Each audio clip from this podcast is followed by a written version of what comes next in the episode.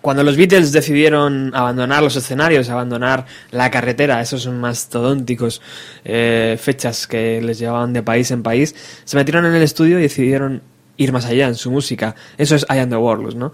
Y una parte perdimos la magia del directo, los Beatles nunca tocaron esta canción en directo, pero por, otro, por otra parte sus hijos, a los que podemos llamar hoy, ¿no? Oasis, decidieron recuperar esta pieza psicodélica de fácilmente 5, 6, 7 minutos en directo y en sus primeros días la machacaron hasta más no poder y I Am The World sonó prácticamente en todos los cierres de concierto o en casi todos los conciertos ¿no? de aquella época. Sí, sí, la primera vez que la tocaron fue justamente en este, el 5 de enero del 93 y después la reventaron a tocarla, incluso en las últimas épocas también hacían versiones.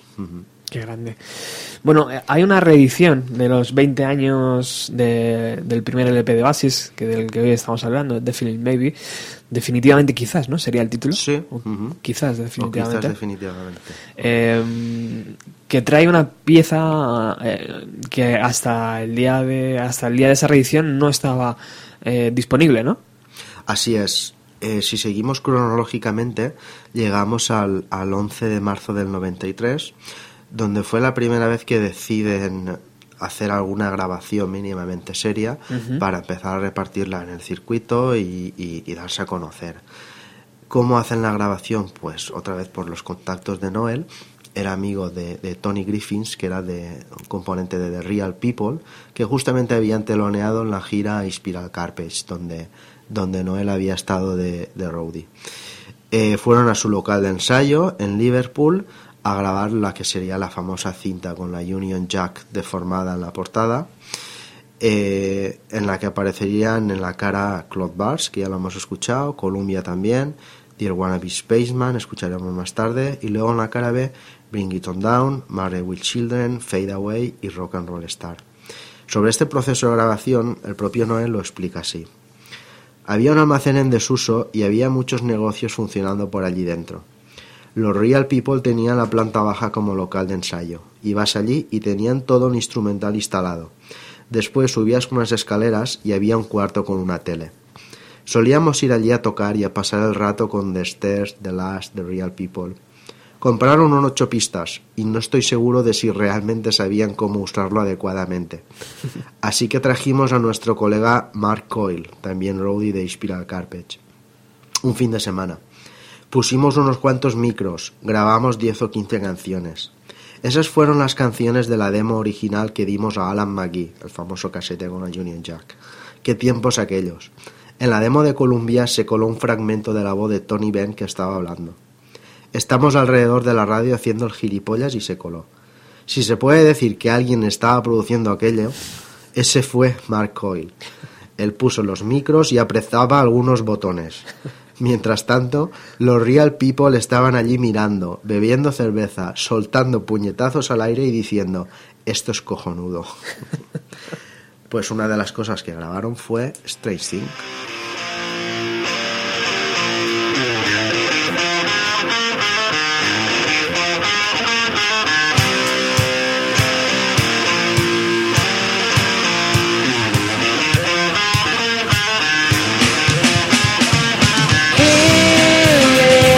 A pocket full of life with no solution. Take it for what it is, it's only drunken lies. You should open up your mind up to the future.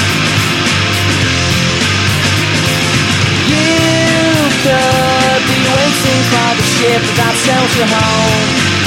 I'm going home.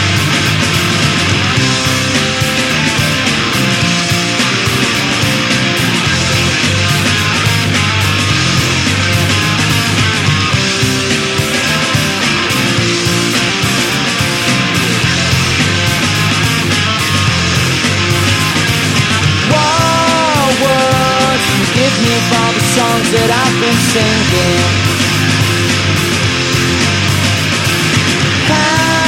Could you ever say that you've got more than me?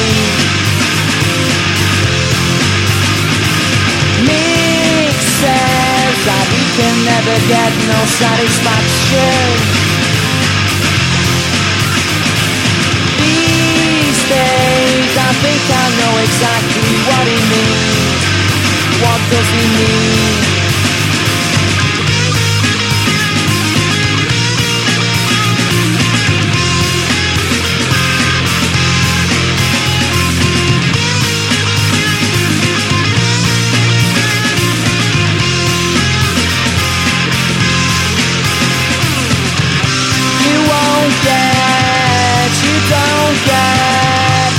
Need. Life is a strange thing. You won't get, you don't get what you need. Life is a strange thing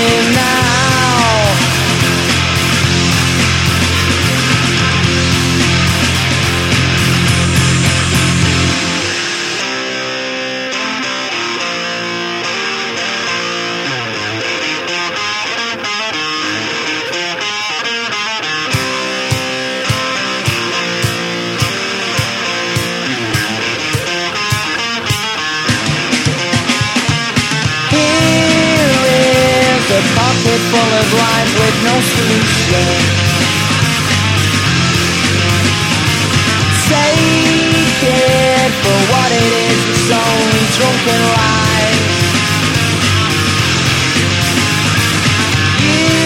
should open up your mind, to the future. You could be waiting for the ship that sails you home. I'm going home.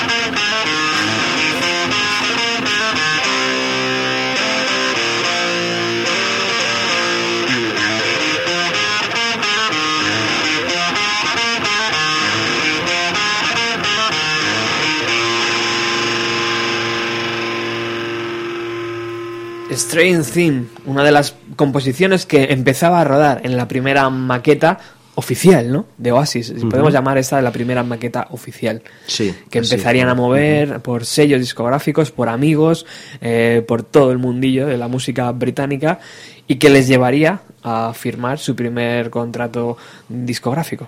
Estamos ya cerquita de eso. Sí, Strange señor. Thing, curiosamente, fue la un- el único tema de, de- de la cinta con el cassette con la Union Jack que nunca luego saldría publicada en- como cara B o en un álbum. Todas las demás salieron. Mientras tanto, Noel seguía componiendo. Mientras tanto, Noel seguía componiendo y hacía cosas así.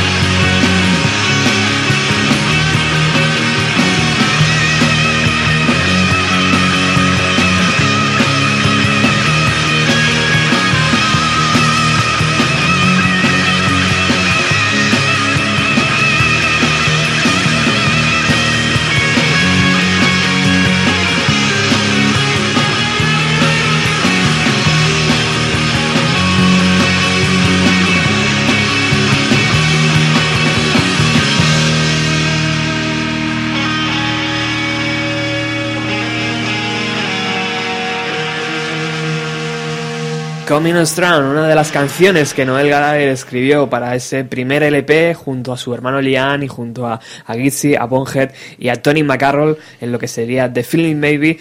Esta canción se quedó fuera, la utilizaría para después, unos años después. Recuerdo, Ernesto, eh, cuando Noel Gallagher vino a a, a Gran Vía, tío, aquí en Madrid, a la cadena 40 principales, y, y vino a presentar en lo que era eh, Here, ¿no? Y eh, tuvo una entrevista con Julián... Juli- Julio Ruiz, ¿no? Julián Ruiz. es el de los 40. El de los y- 40, y perdón. Julio ¿verdad? Ruiz es Julito. Eso es, Julito. Desde aquí un saludo eh, a los dos. Y, y recuerdo que hizo una versión en acústico que hasta en ese momento mm, habíamos escuchado en versión eléctrica. Estamos hablando de Setting Sun, Setting Sun de- de, de- los hermanos químicos. de los hermanos químicos, los Chemical Brothers, que en el año 1995 llamaron a Noel Gallagher para una colaboración. Bueno, pues él la hizo en versión acústica y ¿sabes quién enfureció por aquello, no? El señor Liam Gallagher se enteró de que su hermano había rescatado esa, esa joya que hoy aquí escuchamos eh, cuando Liam le puso voz, pero por aquellos días eh, Noel cogió su guitarra acústica y la cantó, imagino como muy similar a lo que era en su habitación cuando la compuso por primera vez, ¿no? Una maravilla de canción que hoy tenía que sonar en este en estos primeros días de Oasis porque eh, la mochila de Noel estaba llena de canciones tan impresionantes como esta que va a sonar a continuación y que también eh, con el tiempo hemos visto publicada de forma diferente.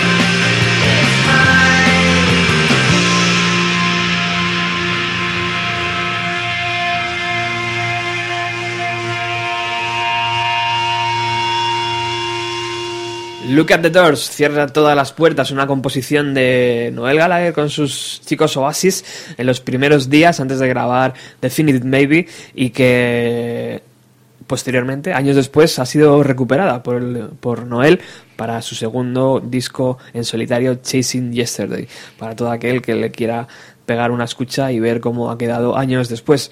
Algo que antes comentábamos en el tremendo desayuno que, hemos tenido esta mañana eh, cerca de la emisora, que mm, el próximo LP, el tercero en solitario de Noel, no vamos a hablar mucho hoy evidentemente de eso, pero eh, yo creo que va a ser el, el primero en el que no aparezca ninguna composición de Oasis o de los primeros tiempos de Oasis.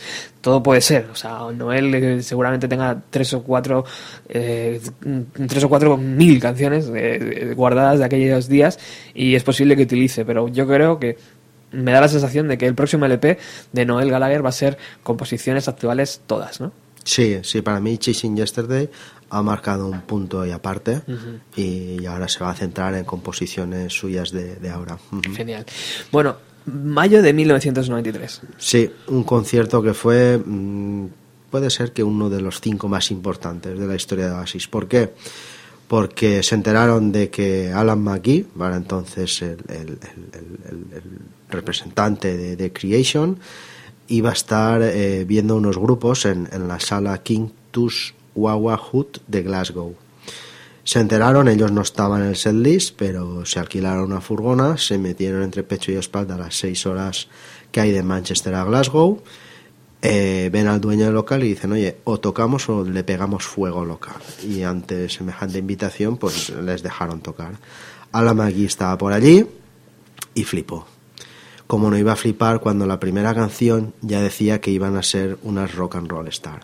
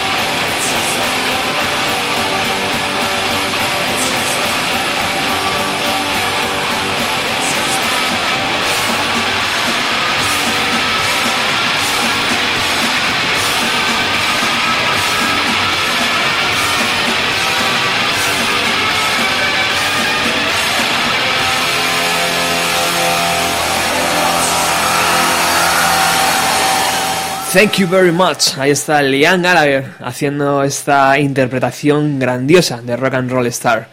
Una interpretación que vería Alan McGee. Alan McGee vio aquello y se quedó flipando. Y le dieron la cinta famosa con la Union Jack, se la llevó y a los dos meses, julio del 93, firma contrato con Creation Sony por seis álbumes. Wow. Seguían dando conciertos, eh, fogueándose en, en- todas las salas y en septiembre del 93 tocan en Manchester, en el Canal Bar, por primera vez una canción que se llama Dixie's Dinner.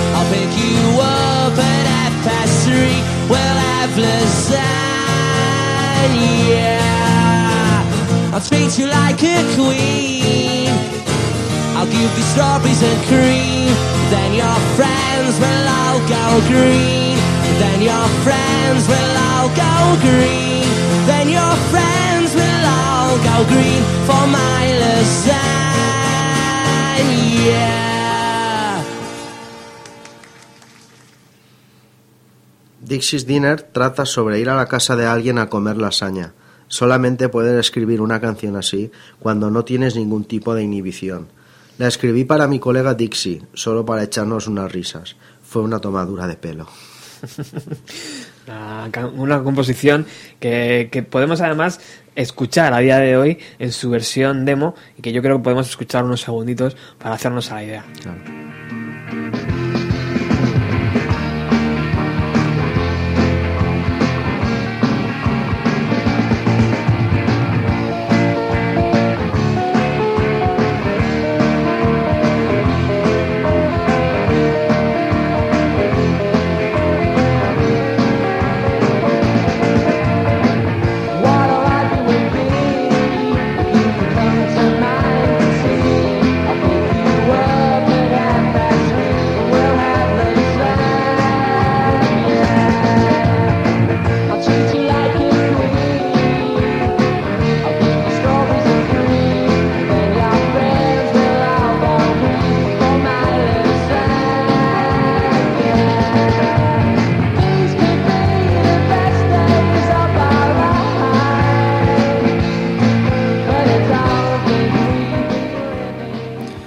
Con el contrato en la mano, todo empieza a profesionalizarse.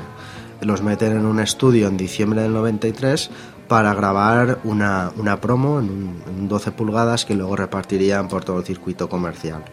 ¿Y qué canción grabaron? Pues Columbia.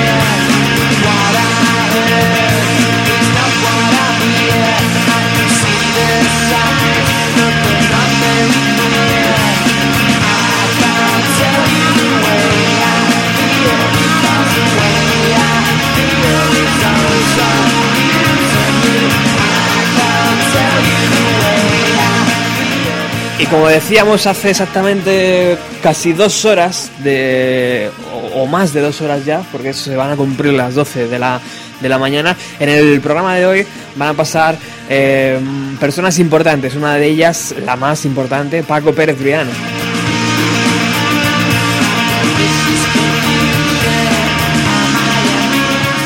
que aunque él no lo sabe ahora mismo es el culpable siempre yo siempre digo que es el culpable de, de- de- de todo esto porque eh, a la vez de que, que Ernesto visitó aquel eh, programa en 1987 donde Paco entrevis- 96 donde Paco 97.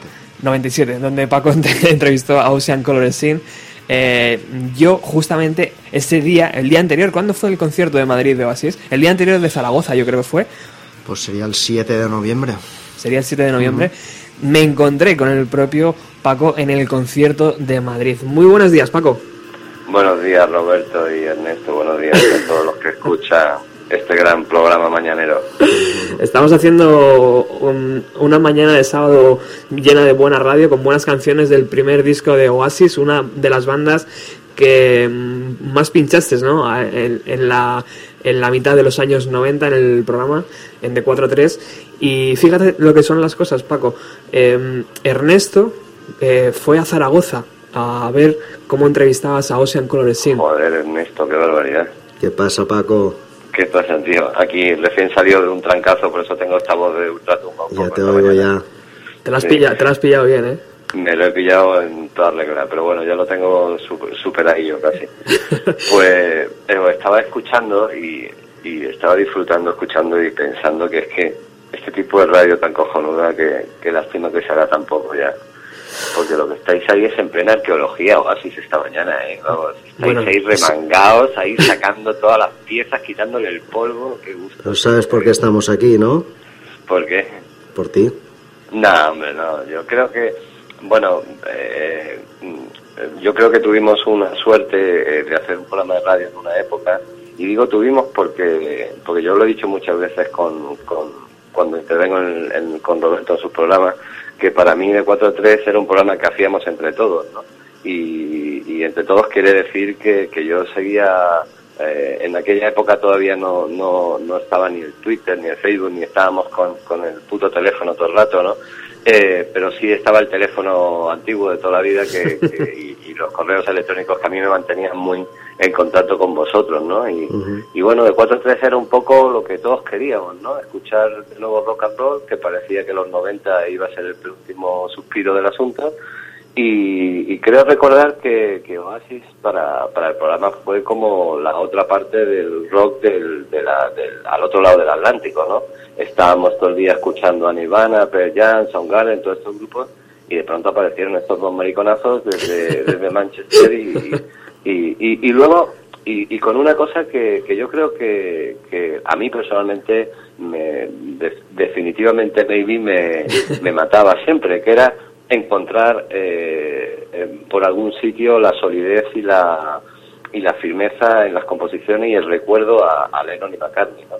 Eh, lo encontré en Nirvana y lo encontré en Oasis y, y bueno, y, no me equivoqué. Parece que parece que en el subconsciente de millones de personas en todo el mundo esperaban que, que eso se reprodujera. Quiero decir, ese espíritu, ese eh, ¿sabes? ¿Para qué te voy a decir cuando cuando en, en- en mitad del festival de Glastonbury creo que es su, su mejor actuación o una de las mejores de su carrera Mm. termina el concierto con el Ian de Barlus que sabes que tanto me gusta, ¿no? Bueno. En fin, eh, una gran banda, un gran programa y, y- y bueno, lo de Ernesto en Día de Ocean Color Scene me recuerda Ernesto que, que cogí el morro de trincar una guitarra y tocar con ellos así de. Sí, señor. Además- La sí. Además, Paco, eh, eh, yo no sé por qué, tío, pero tú abrías la puerta a todos. No, no, no tenías, no, no decías que no nunca, tío.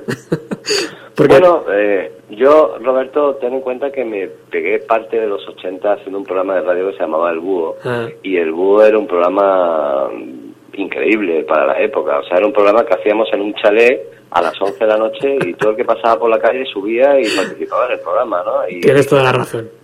Y se mezclaba a, a grupos que estaban número uno en las listas en Estados Unidos con cuatro bandarras que habían pasado por la calle y nos habían llevado una botella de champán y, y unos cigarrillos, ¿no? O sea que Qué grande. Desde luego el culo pelado lo tenía en ese tipo de experiencia.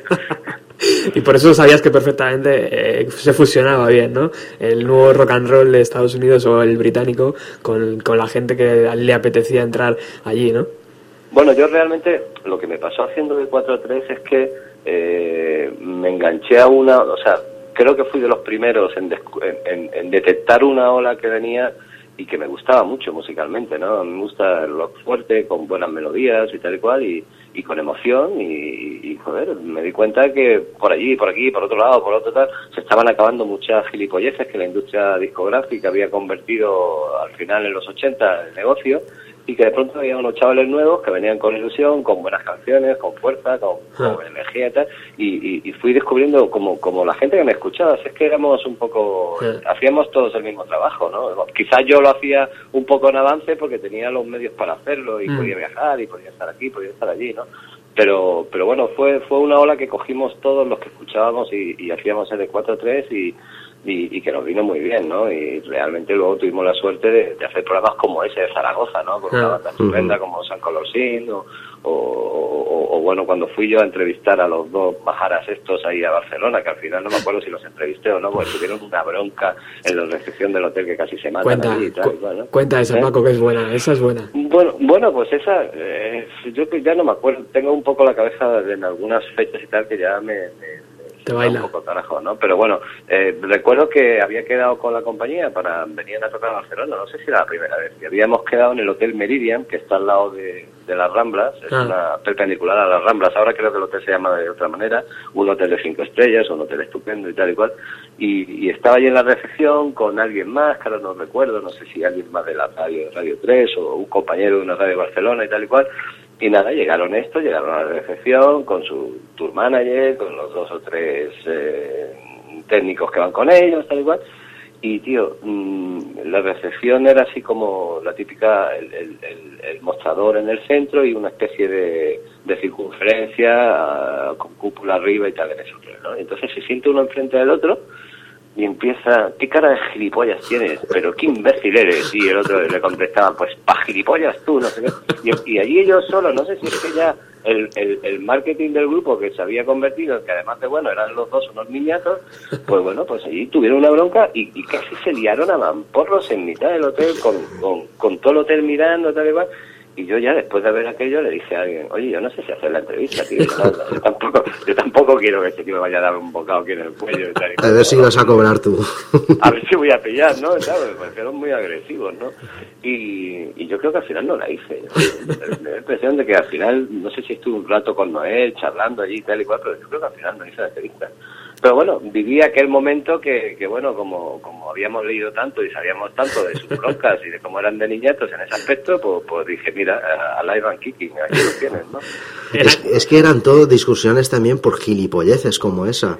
Luego escucharemos Sí. algo que se grabó en, por esa época y, y era pues, pues, el típico pues el yo soy a ver yo soy hermano mayor y soy gruñón y sé lo que es tener un hermano menor un poquito toca pelotas y por cualquier Claro. gilipollez discutes pues coño Sí. esos gilipolleces al final acabaron con Oasis es que Sí, es sí, así sí, claro, tío Claro, claro, es así. Bueno, se, fue- se, se, se, hun- se hundieron en su propio marketing, ¿no? O sea, porque porque la compañía lo utilizó, ¿no? Eh, Sí, totalmente. Exacto. ¿Sabes? O sea, es un folclore que, bueno, pues que ayuda a este tipo de cosas. Los ingleses eso lo saben hacer muy bien. Buah, ¿no? vendió O sea, mucho que- eso. Que, Mm. que mejor que un grupo de rock con dos hermanos que son malotes, que se Ah. pegan, que Exacto. tal, que se cual. El vino perfecto, ¿no? Y, y, y- y de hecho, lo que sí creo es que, viendo ahora mismo que hacía tiempo que no repasaba un poco la discografía, yo creo que para mí los mejores discos son los tres o cuatro primeros. Yo creo que Ah. luego después yo, o yo me pierdo o se pierden ellos, ¿no? Exacto. Pero- Sí, o- hoy desde luego el, el primer puñetazo que dieron estos estos dos mongolos, ¿no? Como dices, eh, era necesario, era un poco aire fresco, ¿no, Paco? A todo lo Sí. que había. Sí, sí, sí, no, sin duda en la parte en la parte de este lado del Atlántico, en Claro. la parte europea, eh, Oasis fue fue definitivo, ¿no? Eh, luego también entró el rollo de Blur y tal y cual, Claro, ¿no? sí, pero pero yo yo en un principio me, me- como soy más guitarrero y un poco más macarrilla en ese aspecto me, me gustaban más eh, Oasis, ¿no? Claro. Eh, recuerdo, yo creo que les vi en Glastonbury en el año 95. Puede ser el 95 Sí, cuando tocan en Glastonbury. sí, es el sí, sí, sí, 95, sí, ¿no? sí. Entonces yo recuerdo el final del sábado por la noche. Yo soy la morsa. Sí, no, y cuando sale, cuando cuando de pronto una voz en off se oye y tal, Ladies and gentlemen, la mejor banda del jodido pop británico, no sé qué.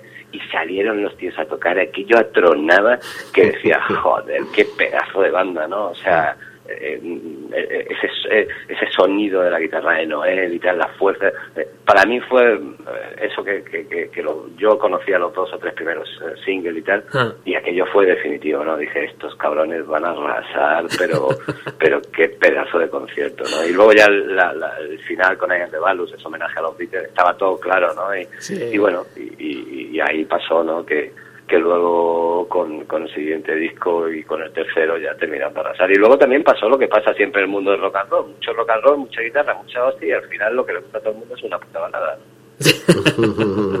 Es verdad. Lo dices por Wonderwall. Claro, claro. Claro. La canción estrella. Oye, Paco, eh, en, en el concierto de, de Madrid, en el pres- presentaban Now, el tercer LP, eh, tú no te vas a acordar, pero eh, yo recuerdo, tío, que me metí en el, en el turronazo, en la segunda fila, tercera fila estaba. Em-. Empezaron el concierto, tío, imagínate lo que era el Palacio de los Deportes, tercera fila con Oasis, a reventar, ¿no? Ajá. Entonces eh, empieza el concierto, tío, no me acuerdo qué canción, creo que era Big Here, ¿no? La propia canción de que habrían eh, eh, Sí. en aquellos días, y la gente votando, tío, a todo meter. ¿Qué pasó, tío? Perdí una zapatilla. Entonces, Eh, muy bien. pierdo la zapatilla, tío, la intento recuperar, imposible. La gente de al lado diciendo, tío, como, como te metas ahí abajo, no sales, tío, ten cuidado, no sé qué.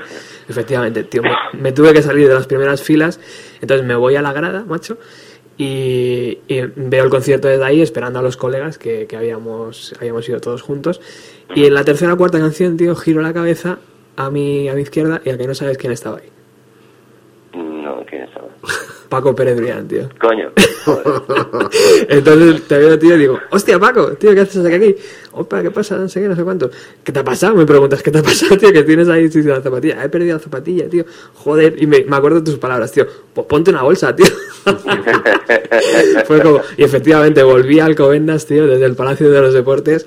Con eh, la bolsa. Sí, con una bolsa porque había perdido la zapatilla, tío, no la pude encontrar. La gente muy maja del palacio luego me dejó entrar y entre miles de CDs rotos, cámaras de fotos destrozadas y un montón de ropa por allí, eh, no encontré mi zapatilla. No Así que...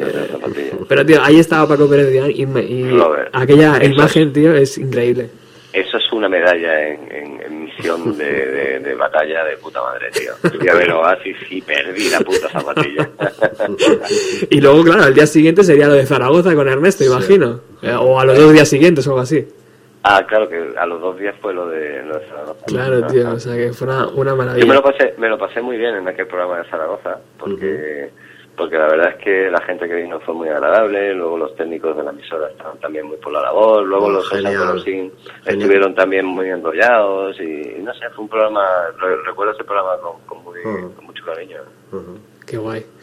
Y luego, tío, lo que supuso, o sea, tú sabes que yo solo sé tocar una canción a la guitarra. O sea, yo solo sé tocar Hey Days a Week. No me preguntes por qué, pero solo sé tocar Hey Days a Week. Y los gañanes, no sé, sacaron así, que le había contado la movida, venga, tío, vamos a tocarla todos juntos.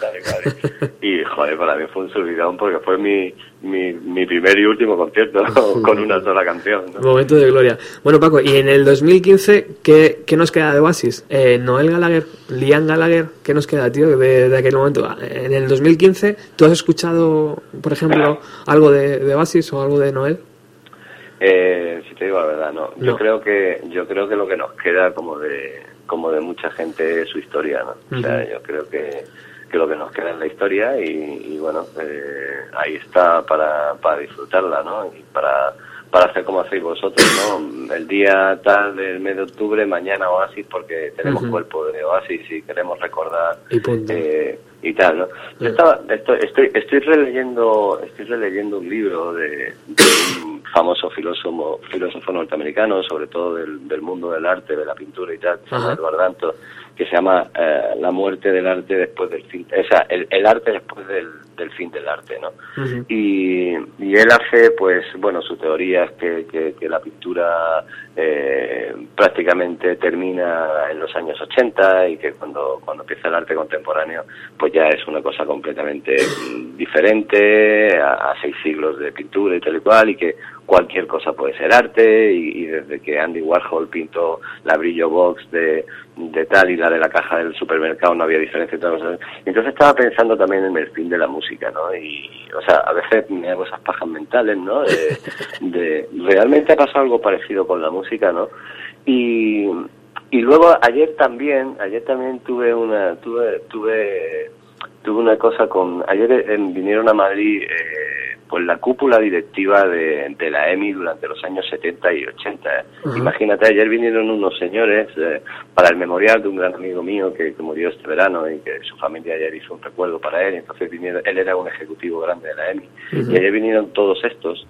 Y, y ah, bueno, todos estos que en sus manos han pasado los nuevos contratos de Coldplay, Pink Floyd, Blur, etcétera, etcétera, etcétera. Como podéis imaginar, uno de ellos contándome anécdotas de John Lennon y de Ono, qué etcétera. Bueno, historia viva de la música anoche aquí, ¿no? Y yo aproveché porque mi amigo era un buen coleccionista de arte para explicarle algunas cosas de su colección y tal y cual.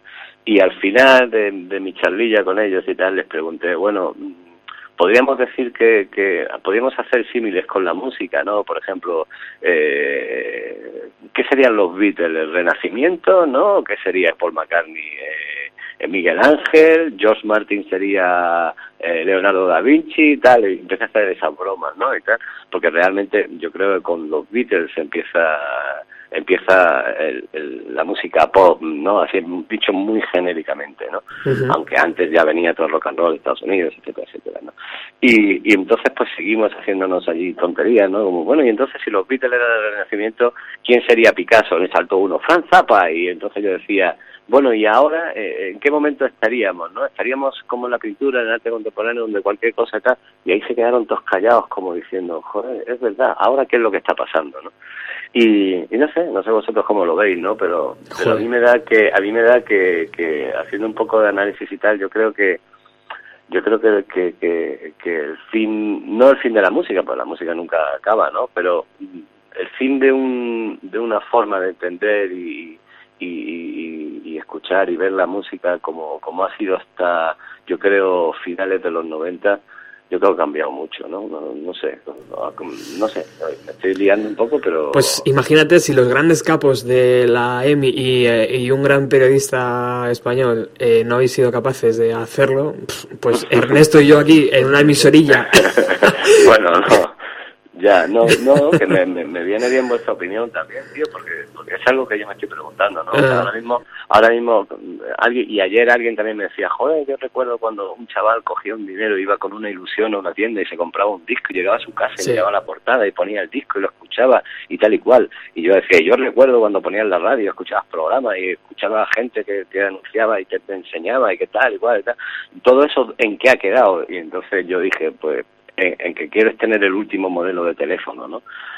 Y, Efectivamente. y bueno, y por ahí van los tiros, ¿no? Eh, sí, yo sé que hay mucha música, que hay mucho, que la gente joven consume eh, mucha música electrónica, mucho DJ, mucho tal. Sin duda el hip hop americano, eh, yo creo que, que por otro lado eh, recupera en algunos momentos las mejores eh, energías de- del rock and roll, en- en sobre todo lo que son a nivel de textos y tal y cual.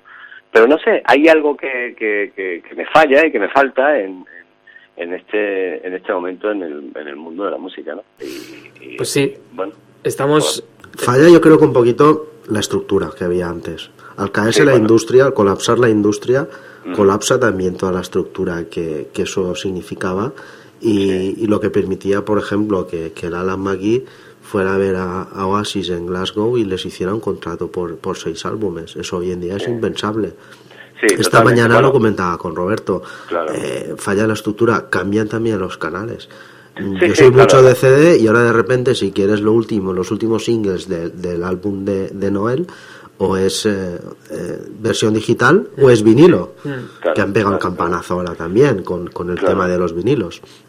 Claro, sí, yo creo, yo creo que efectivamente la revolución tecnológica en la manera de escuchar la música, el fin del, de, los CDs y, la, y encontrar la forma de escucharlo de una manera digital y tal, eh, eso acaba con muchísimas cosas, ¿no? Y es verdaderamente una revolución, ¿no?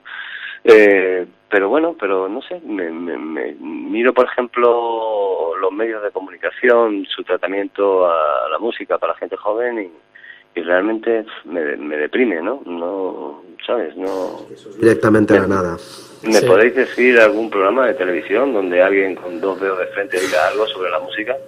Bueno, yo siempre que hablo de esto con gente, digo, después de 4 a 3, tío, vino el desierto. Después Sí. de aquella... Y seguimos. De aquellos finales, tío, de, de programas tuyos, eh, parece que el desierto, o sea, que, que aguantó un, un par de años más o, bueno, tre- pero o tres. tío, pero Robert, ahí sigue Radio 3, ¿no? Yo no, yo la verdad es que no la oigo mucho, pero, pero me imagino que seguirán, seguirán haciendo programas y poniendo, o, o no sé, o tío, o, o a lo mejor en este país cuando se quiere ir de tan moderno y tan enrollado te pasas tres pueblos y cuando quieres ir de hortera te pasas otros tres, ¿no? Y a lo mejor no hay un término medio. De tal, medio en este país.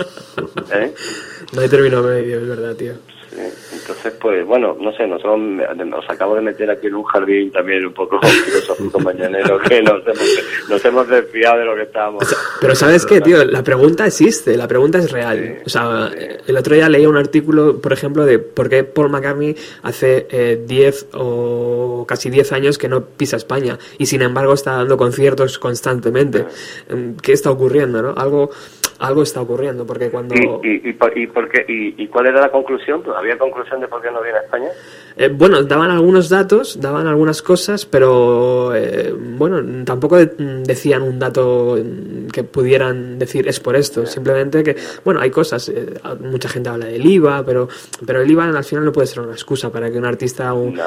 a- entre o no entre a, a tocar, ¿no? O sea, un patrimonio de, No. la, de la humanidad, como dices tú, ¿sabes? Es una Claro, cosa. no, pues mira, posiblemente no vendrá a tocar porque a lo mejor mi amigo Guy y compañía pues se acojonan pensando en que a lo mejor no, no, no le va a salir rentable o algo de eso, lo cual sería un er- lo Sí. cual sería un error total porque porque vamos, ya sabes que vi a McCartney el año pasado en Nueva Orleans, Ah. eh, lo vi en un sitio de 25.000 personas y estaba petado hasta las trancas, claro que más que, que que no sé, no, no, esto no es Nueva Orleans, pero bueno, tampoco Nueva Orleans, es, yo qué sé, o sea que que yo creo que McCartney, yo lo que lo que tengo la sensación es que McCartney está escogiendo, yo creo que McCartney está haciendo la gira, hace seis o siete conciertos, eh, para, piensa, hace otros tal, luego, o sea, lo que sí, lo que sí tengo claro es que cuando yo le vi el año pasado me quedé acojonado de lo Mm. buenísimo que sigue siendo su show, las tres horas con 72 años, las treinta y tantas canciones de los Beatles y pa- bueno, ya ya lo sabes, Ernesto empezó el concierto con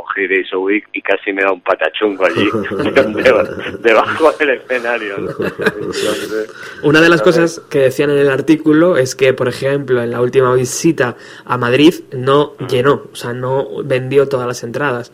ya, pues, Entonces, pues, claro. Pues posiblemente esa sea la, esa sea la cosa. Eh. Lo que, fíjate, te lo acabo de clavar, tío, pues Ah. nada, la cojones de estos, de que no vayan a hacer ahí el, el tal. Bueno, me parece un error porque, porque traer a alguien como Paul McCartney, pues yo qué sé, es como traer un cacho de, de la historia y plantarla ahí en tu ciudad durante. Sí. O sea, yo, yo soy de los que, eh, si viene Paul McCartney aquí, tengo que ir a el ayuntamiento de Madrid tiene que ponerle ocho, una escolta policial porque Claro. viene una autoridad mundial, joder, como si viniera el Papa o el Dalai Lama, coño. Sí, sí, sí, ¿entiendes? sí, sí. Y, y sin embargo decía que los conciertos que han programado en Sudáfrica están completamente vendidos y que claro, que ante eso no, no se puede hacer mucho. Y hablando de Paul McCartney, Paco, mira,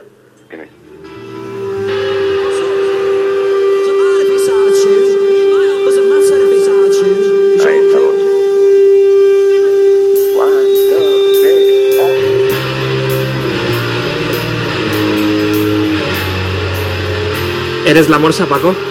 Sí, sí, sí, totalmente, 100%. 100% morsa. Sí, señor.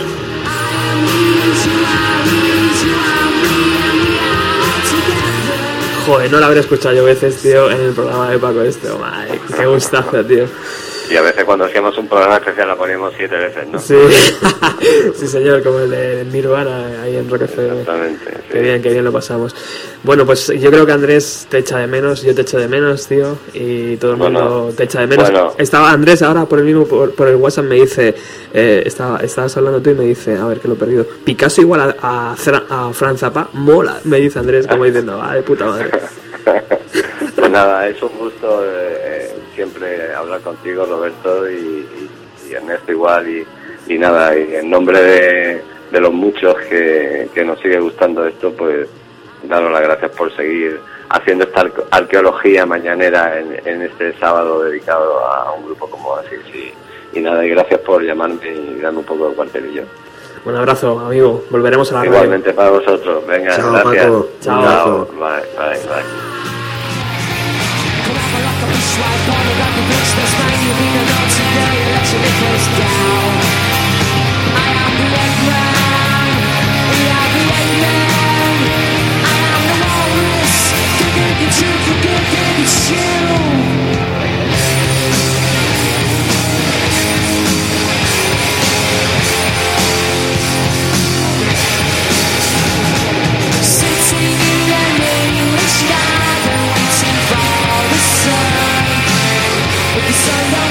time from standing in this way.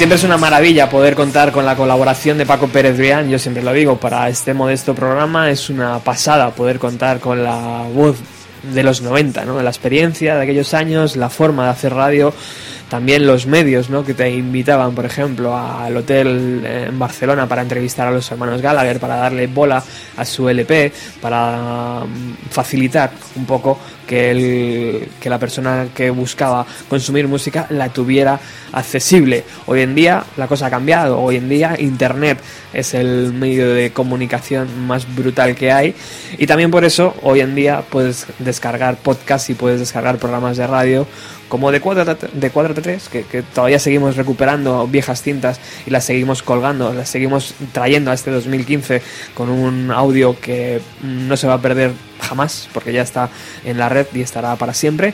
Y como este programa por supuesto como bienvenido a los 90 que en unas horas ya podrás disfrutar eh, en su versión podcast y podrás descargar y analizar lentamente a lo largo de la semana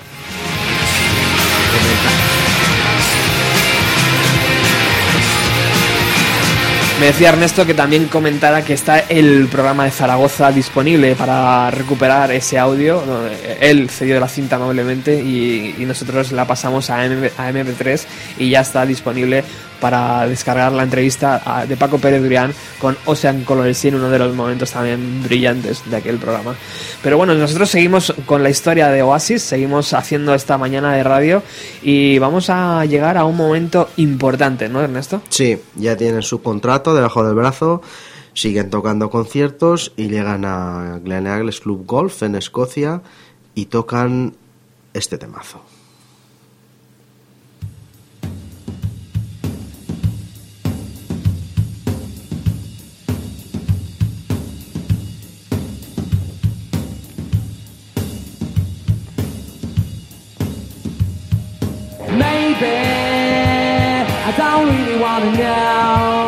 How your garden grows.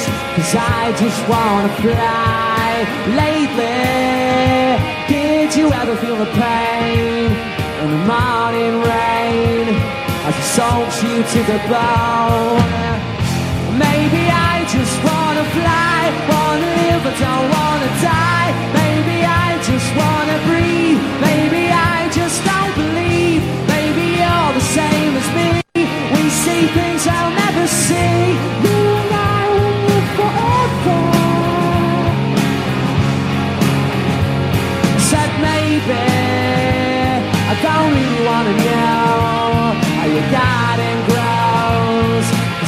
just wanna fly lately. Did you ever feel the pain in the morning rain as it soaks you to the bone. Maybe I will never be all the things that I wanna be. Now is not the time to cry. Now's the time to find out why. I think you're the same as me. Take two sugars in my tea.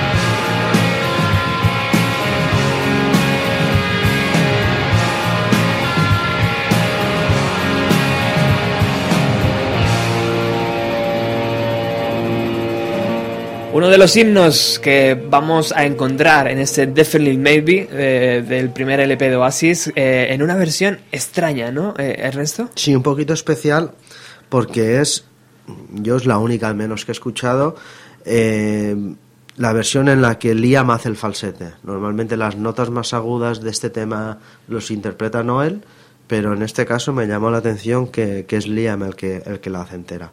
Wow. No, no sé si es porque Noel ahí todavía no llegaba o porque Noel ahí todavía se fiaba de, de la voz de Liam. Qué grande, tío, ¿eh? qué grande. Eh, bueno, eh, el tiempo apremia, tío. Son las doce y media, Ernesto. Hemos empezado Time flies, como Time flies, la última tío, publicación. El tiempo vuela. Hemos empezado an- minutos antes de las 10, son dos horas y media de radio. A gusto, ¿verdad? ¿Bien? Y tan a gusto y lo que nos queda por delante, madre mía. queda- es que no hemos puesto ningún temazo todavía del primer LP de Oasis, ¿eh? Viene la crema ahora, o sea que Ahora, ahora viene. No, no, no, no os vayáis. Eh, pero sí tenemos otra llamada de teléfono que, que mm, nos va a poder ubicar en todo lo que fue eh, aquellos primeros años del pop británico, la crema y la nata. Eh, y por aquí tenemos a Felipe Couselo. Muy buenos días, Felipe. Muy buenos días, ¿qué tal? Felipe, como todos sabéis, y como y si no lo sabéis, os lo cuento yo, eh, participa frecuentemente en Bienvenido a los 90, se tira el rollo y hace eh, pues verdaderas joyas radiofónicas. eh, él hacía un programa llamado Carabé en Es Radio y tengo la suerte, igual que tengo la suerte de que Paco Pérez Brián de vez en cuando se tire el rollo y entre en el programa, pues tengo la suerte de que Felipe Couselo decida participar en programas como el de hoy, el de, el de los primeros días de Oasis, tío. La suerte, la suerte la tenemos nosotros de, de colaborar en, en Bienvenido a los 90, que, que yo estaba escuchando antes lo, que estabais comentando y sí que es cierto que, yo te lo comento varias veces, que el, el programa es eh, eh, como felizmente eh, anacrónico casi, ¿no? Teniendo en cuenta pues lo, lo que nos toca vivir en la radio hoy en día y la verdad es que es una gozada, pasarse por aquí un ratillo, echar unas risas, hablar un poquito de música. Bueno, siempre además es un placer tenerte en el estudio próximamente a ver si te logro volver a engañar y te, y te traigo aquí a, a San Sebastián de los Reyes y a Alcobendas. Eh, pero bueno, Felipe, ¿qué supuso, tío, este primer LP de Oasis, estas, esta bofetada, como hablábamos antes, este aire fresco que trajo el, el rock británico? A ver, yo es que creo que eh, aquí, aunque ya, supongo que lo hablaréis ya a partir de ahora, ¿no? El, el momento Oasis y Blur estaba justificado en el sentido de que, claro, eh, estamos eh, a comienzos del 94 cuando eh, pues empiezan a salir el primer single, los primeros singles de, de este primer disco, de Finally Maybe, que aparecerá en, en agosto. Y, y pasa lo siguiente, eh, si os fijáis, el, el, año 94 parecía no destinado a ser el, el año en el el grunge, con Kurt Cobain, y justo unos días después de la muerte de Kurt Cobain va a salir el primer single de este Definitely Maybe. Yo creo que aquí se, se buscó también, eh, en, en, eh, en, Reino Unido siempre hay una reivindicación de la música propia, ¿no? Siempre hay gente que dice que el rock and roll lo inventaron los americanos y lo hicieron bueno los ingleses. Sí. Y sí, sí, siempre hay, hay una especie de, de batalla, yo creo, eh, que va de un lado a otro del Atlántico y que se van eh, alternando un poco la dominancia. Entonces, uh -huh. si nos fijamos, en, en, Gran Bretaña, antes de, de la erupción del grunge, ¿no? Lo último, algo desafiante, diferente, que, que había dado Gran Bretaña habían sido los Stone Roses. Exacto, tío. Hablábamos esta mañana un poco de, de la importancia de Stone Roses. Es que después de, de ello hay, hay una especie, no de silencio, pero sí como de, de, de caldo de cultivo, ¿no? Eh, muchas de estas bandas que, que van a salir en, en mediados de los 90 eh, van a incluso a conocerse en conciertos de Stone Roses, lo cual pues ya, ya es un, un, punto importante. Entonces, yo creo que se aprovecha un poco para volver a reivindicar y aparecen esas dos bandas. En el 94 primero aparece un disco para mí enorme, es el Park de Blur, en un tono y con, con una línea muy definida, eh, muy muy Kings.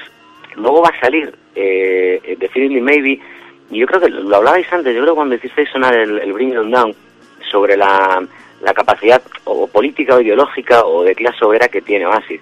Fijaos lo que es el año 94 en, en Gran Bretaña. Tenemos, eh, por un lado, haciendo la, la, guerra por su cuenta los Manic Street Preachers, que es una banda tremendamente combativa. Ese año sacan The Holy Bible, ¿no? que, que es un disco bueno, el último que va a hacer Richie James con ellos, con, con letras del propio Richie James eh, siempre desafiantes. Ellos no tienen esa línea política, pero no cubren un espectro tan, tan amplio como el que sí que va a cubrir sobre todo Noel Gallagher como letrista. Noel Gallagher tiene la facilidad para que no te suene a pues aquí viene este guerrero de clases a contarme no sé qué milonga, ¿sabes? Noel Gallagher hace que cualquiera entre ¿no? en, en, en el juego. Tú puedes ser de, de clase baja, de clase media, incluso media alta, y escuchar perfectamente y comprender, porque es a la vez muy simple y muy complicado lo que él te explica en, en esas letras. Y desde el primer momento, desde Finley Maybe, lo vas a ver plasmar muy bien. Luego tenemos a, a Blur por otro lado, nuestros chicos con Paul Fred Perry, eh, con, un, con un rollo a lo mejor eh, más pop, con, con mucha... Uh -huh. ese, ese, humor británico, ¿verdad? Eh, diferente en, en, el sentido al que, por ejemplo, tenemos aquí. Pero, pero no son tan diferentes en algunas cosas, porque, bueno, Oasis el tema Kings o años después, fíjate, de Importance of Being Idol, ¿no? Por ejemplo, ¿no? Pues Kings totalmente, eh, entre otras. Entonces, vamos a asistir a estos dos y luego a los que llamamos los eh, rezagados. Están fraguando cosas, están eh, unos señores que se llaman Diverse, precisamente con John Leckie, que es el que estaba detrás del primer disco de Stone Roses, haciendo sí. a Stormy Heaven, ¿no? Disfrutándolo ya, porque era el 93. Tenemos eh, a OCS, a Ocean Crossing, en ese parón están esperando a que los protas de hoy a que así les descubran, ¿no? Les redescubran para el mundo un poquito. Y tenemos la, la parte más cool, vamos a decir, del, del Britpop, porque tenemos eh, His and Hers de Pulp en este año, tenemos a Ecobelly, eh, que es una banda que a lo mejor no es tan conocida, no, no tiró tanto aquí después, pero sí que allí tuvo su momento. Eh, tenemos eh, un, una cosa un, un, poco más oscura y diferente que son Ride, ¿no? De también el sello Creation.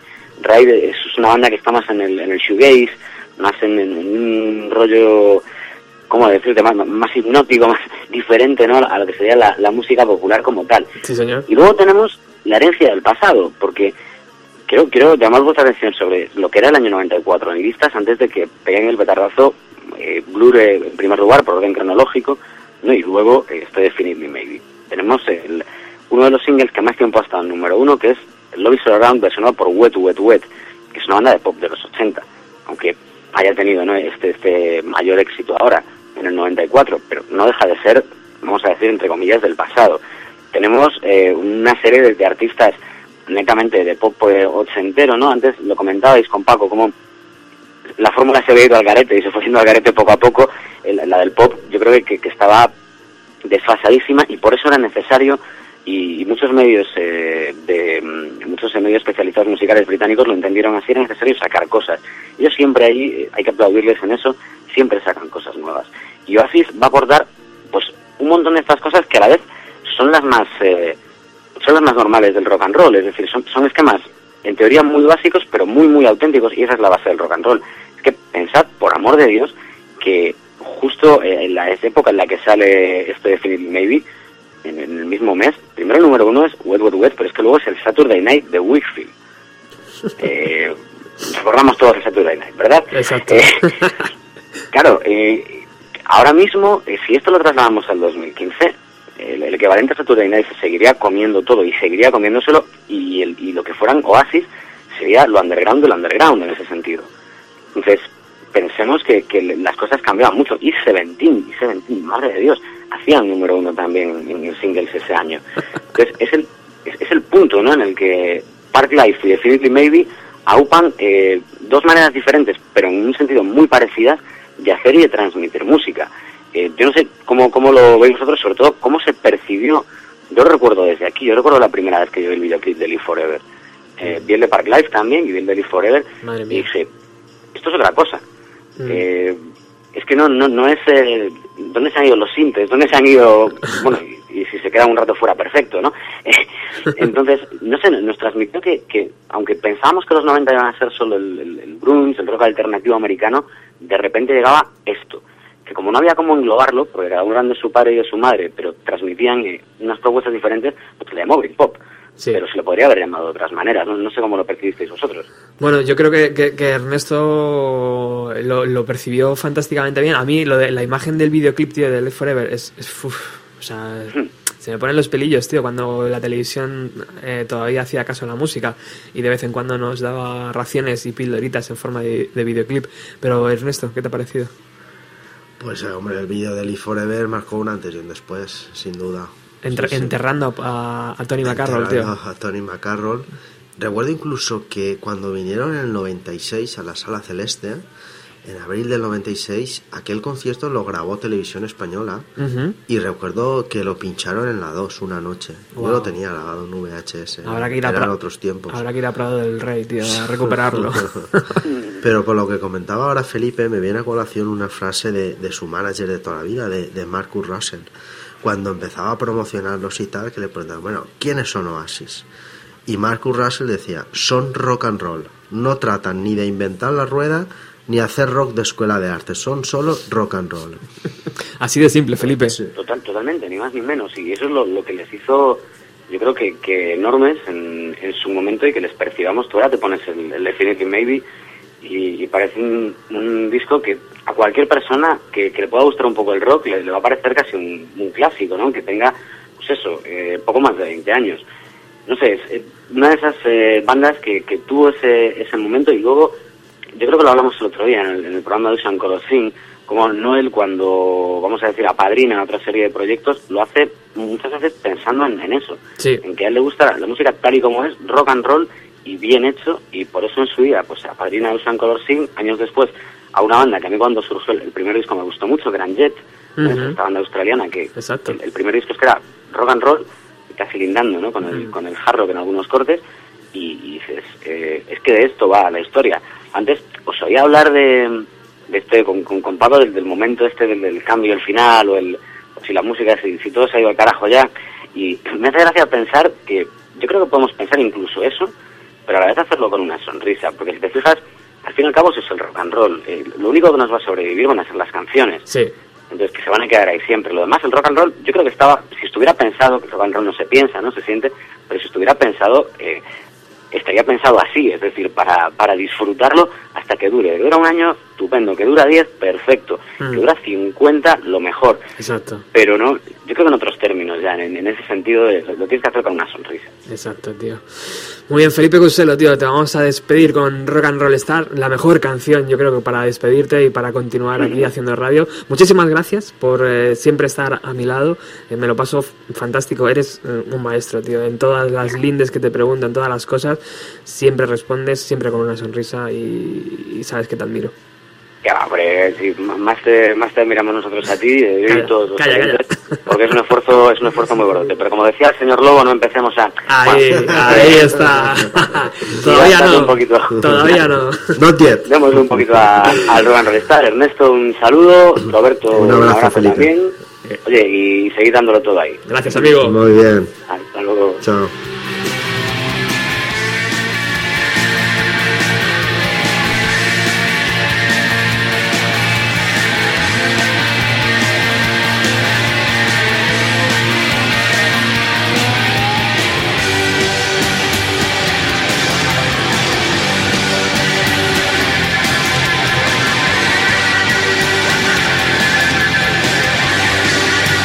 A ver, a ver, a ver, que tenemos por aquí todavía los DVDs y la versión, la versión de 1994 del primer LP de Oasis.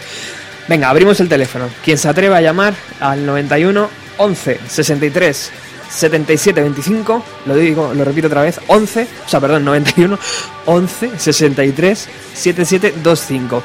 Quien llame entra en la antena, Ernesto le apunta con una pregunta y si el tío es capaz de responderla correctamente, se lleva el de... Eh, ¿Perdona? Sin Wikipedia. Sin Wikipedia, eh, se lleva el DVD enorme. Es un DVD que, tío, que eh, mm, alimenta todo lo que es el primer LP de Oasis.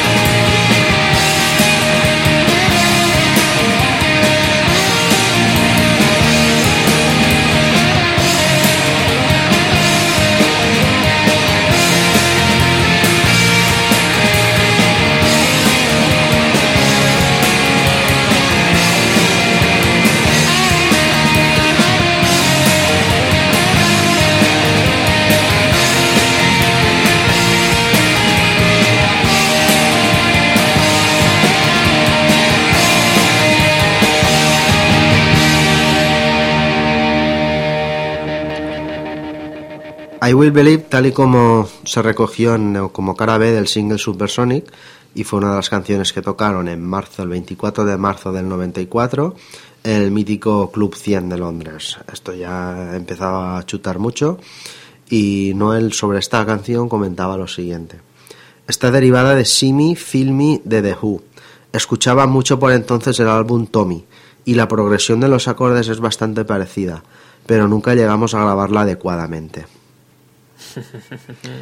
Como comentábamos, estaban dando muchos, muchos, muchos conciertos y entre tanto concierto, pues había tiempo para todo. Y alguna vez, pues algún periodista metía un- una grabadora Inteligentemente. inteligentemente, les daba combustible y salía esto. And that's all it is. Right. That's the way we are, the way I am. I always go out and I meet some fucker Bullshit. or oh, whatever. It's not Bullshit. bullshit. Bullshit. bullshit. It's bullshit. in your world. It's dickhead. bullshit. In my world, it's fucking It's right. Shut bullshit. the fuck up. No, What you've been bullshit. on. What you've been ranting on about, right, for the If last you think hour, rock and roll and is, if you right, think right, rock and roll, bullshit to me. if you think rock and roll, me, right? if you think rock and roll, No, it's getting and arrested Rock and and roll is about being yourself. And I want a it's fucking I had a drink, and I had Rock and roll's about music. I got in a fight, and that was Music. Yeah, I know music. I know it is. Music. It's not about you. It's not about me. it is. Not about Oasis. It's about the song. No, it is. No, it isn't. It's not. It's not about What you. the fuck are the Pistols then? Who's talking about the I'm Sex talking Pistols? they're the best rock and roll band that ever fucking come No, about they're not. They're One not. of them. They're One not. of them, mate. They're not. of them. One They're of not. them. They are. They're one of them. That, they made one album. Well, the Stones have been anything without getting arrested and getting people's No, up. ¿Qué está ocurriendo, Ernesto? ¿Qué está ocurriendo? Pues otra lección de magisterio de Noel. Os dais cuenta de lo clarito que lo tenía desde primera hora, ¿no? ¿Qué está diciendo, por favor? Para que la gente que, que no ha logrado captar. Bueno, pues hay que ver el contexto. Era Sí. después de un concierto en la zona de Escocia, en el Hotel Fort Crest de Glasgow. Un periodista les mete la, la grabadora y estaban comentando un incidente que habían tenido eh, yendo a hacer un, un concierto a Ámsterdam, donde Liam la lió en el ferry y fue expulsado, deporta- deportado, se montó una buena. Entonces Liam como que se van se van a gloria de aquello, ¿no? Como es que eso es el rock and roll, eso es lo que lo que es el rock, tener actitud, ser tú mismo y no el ahí salta. Eso es un montón de basura lo que estás diciendo. El rock no es sobre ti, no es sobre mí, no es sobre Oasis, es sobre las canciones. Y ahí es cuando todos ya nos quitamos el sombrero con Noel. Imagino que además este tipo de conversaciones era lo que estabas viendo Paco Pérez Brián Sí, en el seguro. momento de Barcelona. ¿no? Seguro. Era tal que así. No, no. Era como la guerra, ¿no? Sí, sí, sí, sí, sí. Oasis. Oasis. Right. That It's was- not. That was reality, mate. We're not a bunch of boxers. Es tremendo, tío. ¿Dónde- Es tremendo. dónde- Liam está muy orgulloso de aquello y, y Noel le dice, pero, pero ¿qué me estás contando, tío? Tú hiciste el gilipollas. Lo que había que hacer es ir allí, dar un concierto de la hostia y salir de allí a hombros Exacto. y sigue- seguir al siguiente concierto. y no Dejarles con la boca abierta. Exacto. Y punto. Es- Co- esto, este corte lo podemos encontrar en internet, tío. Está, está publicado. Pues no tengo idea. Yo fui afortunado de poder pillarlo esto en una tienda. Tú lo viste, ¿no? Lo has visto. Lo ¿eh? he visto, lo he visto, e Ah. incluso está traducido. Está, o sea, Ah, que te, te, puedes ver entero y puedes ver Cojonudo. toda la conversación de los Gallagher eh, de, de tú a tú. Bueno, llegamos a un momento importante, Ernesto. Exacto, esto era en abril del 94. Eh, ellos ya tienen grabado Definitely Maybe, más tarde hablaremos de esos, y deciden sacar el primer single. Un cañonazo que empezaba diciendo, fijaros la declaración de intenciones, necesito ser yo mismo, no puedo ser nadie más.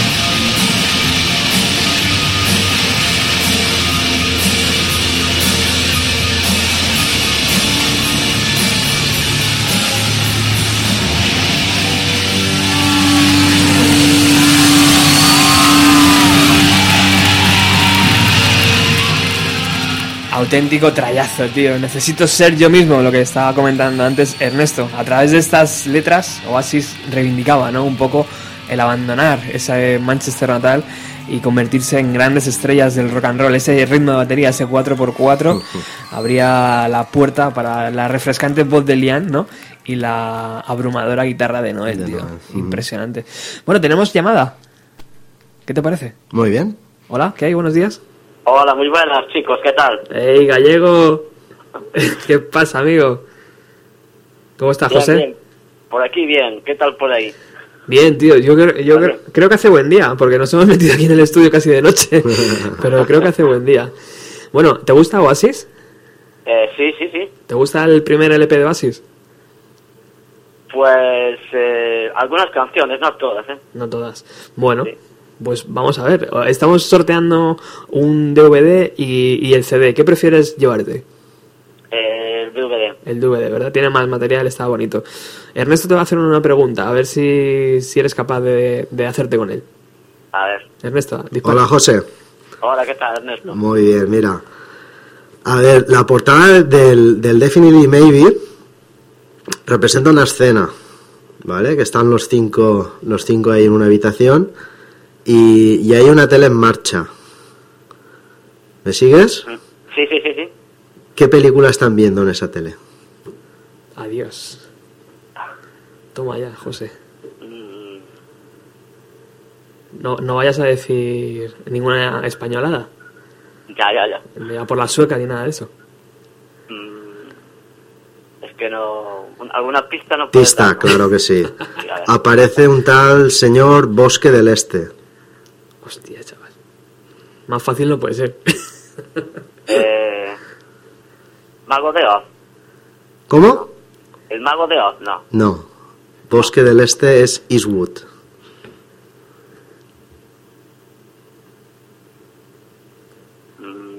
Eastbook.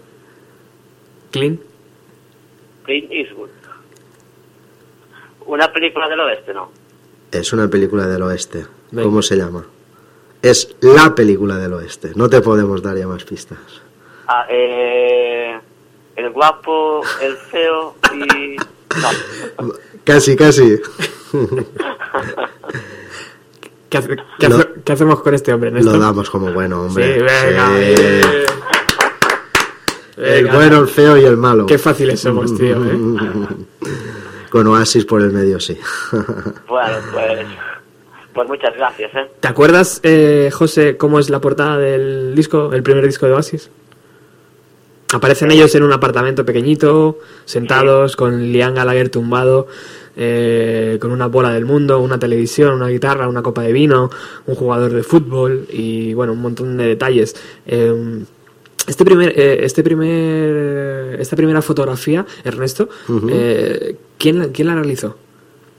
Pues su fotógrafo de cabecera de aquella época Sí, les, hizo muchísimo arte gráfico. Era Michael Spencer Jones. Joder. Y, Se ha convertido en un clásico, Se tío. ha convertido en un clásico total. Y Bonito. ver las fotos hoy en día con el libreto que hay aquí.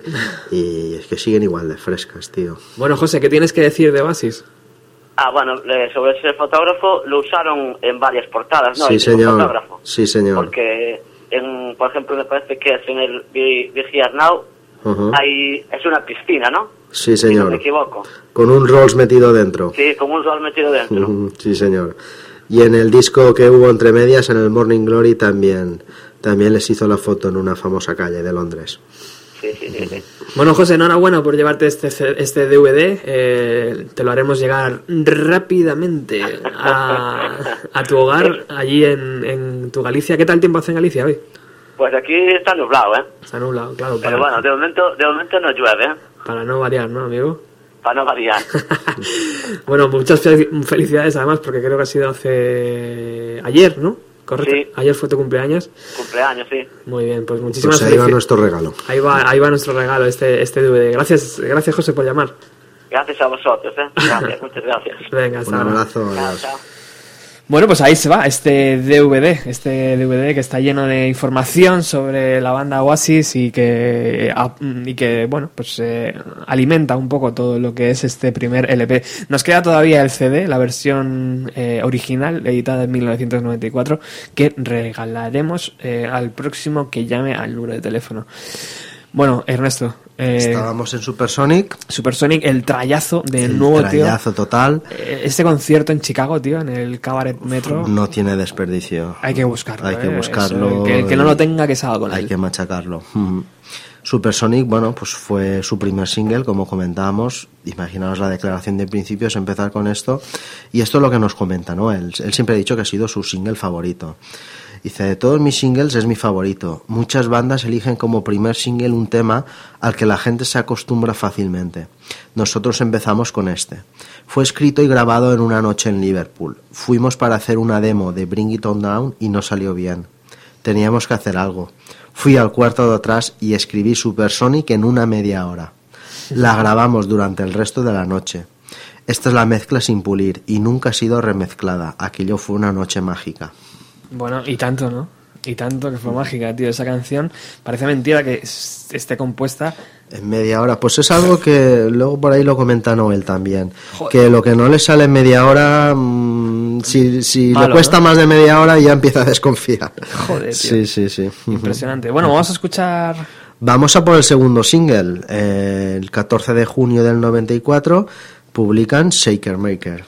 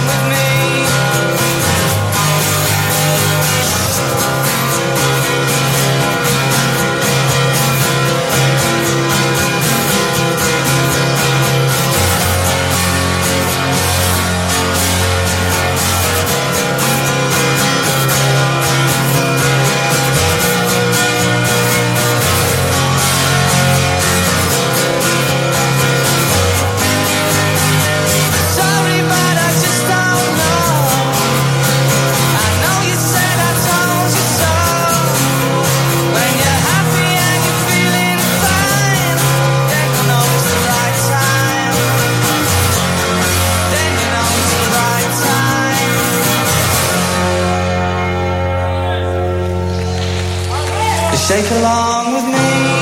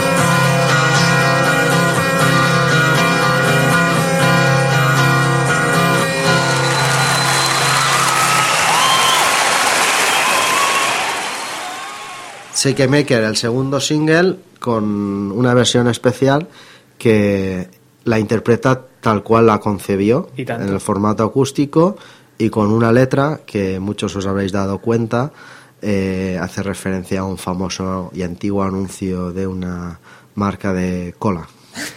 Promociona una marca y después promociona la competencia. Muy, muy Noel todo.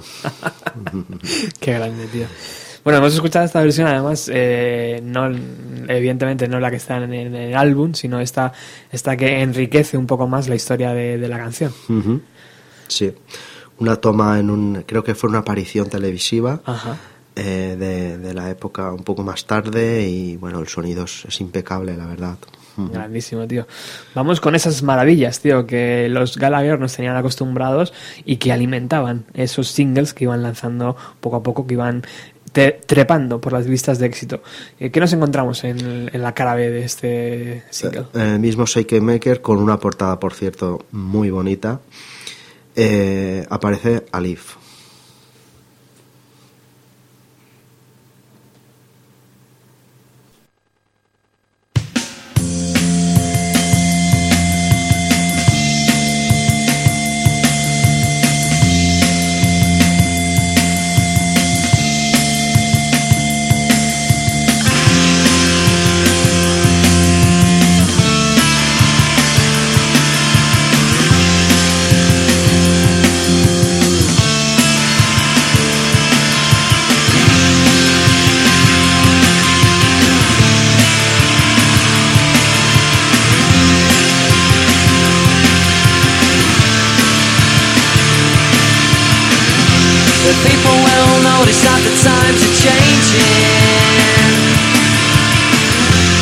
Just for now, but not for good.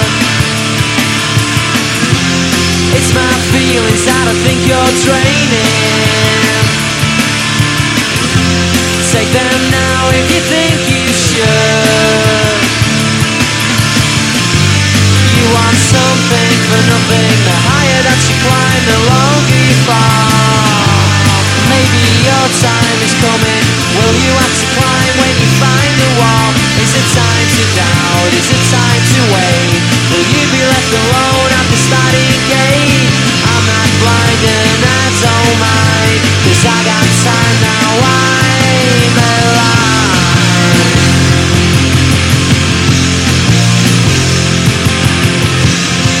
The people have noticed that the times are changing.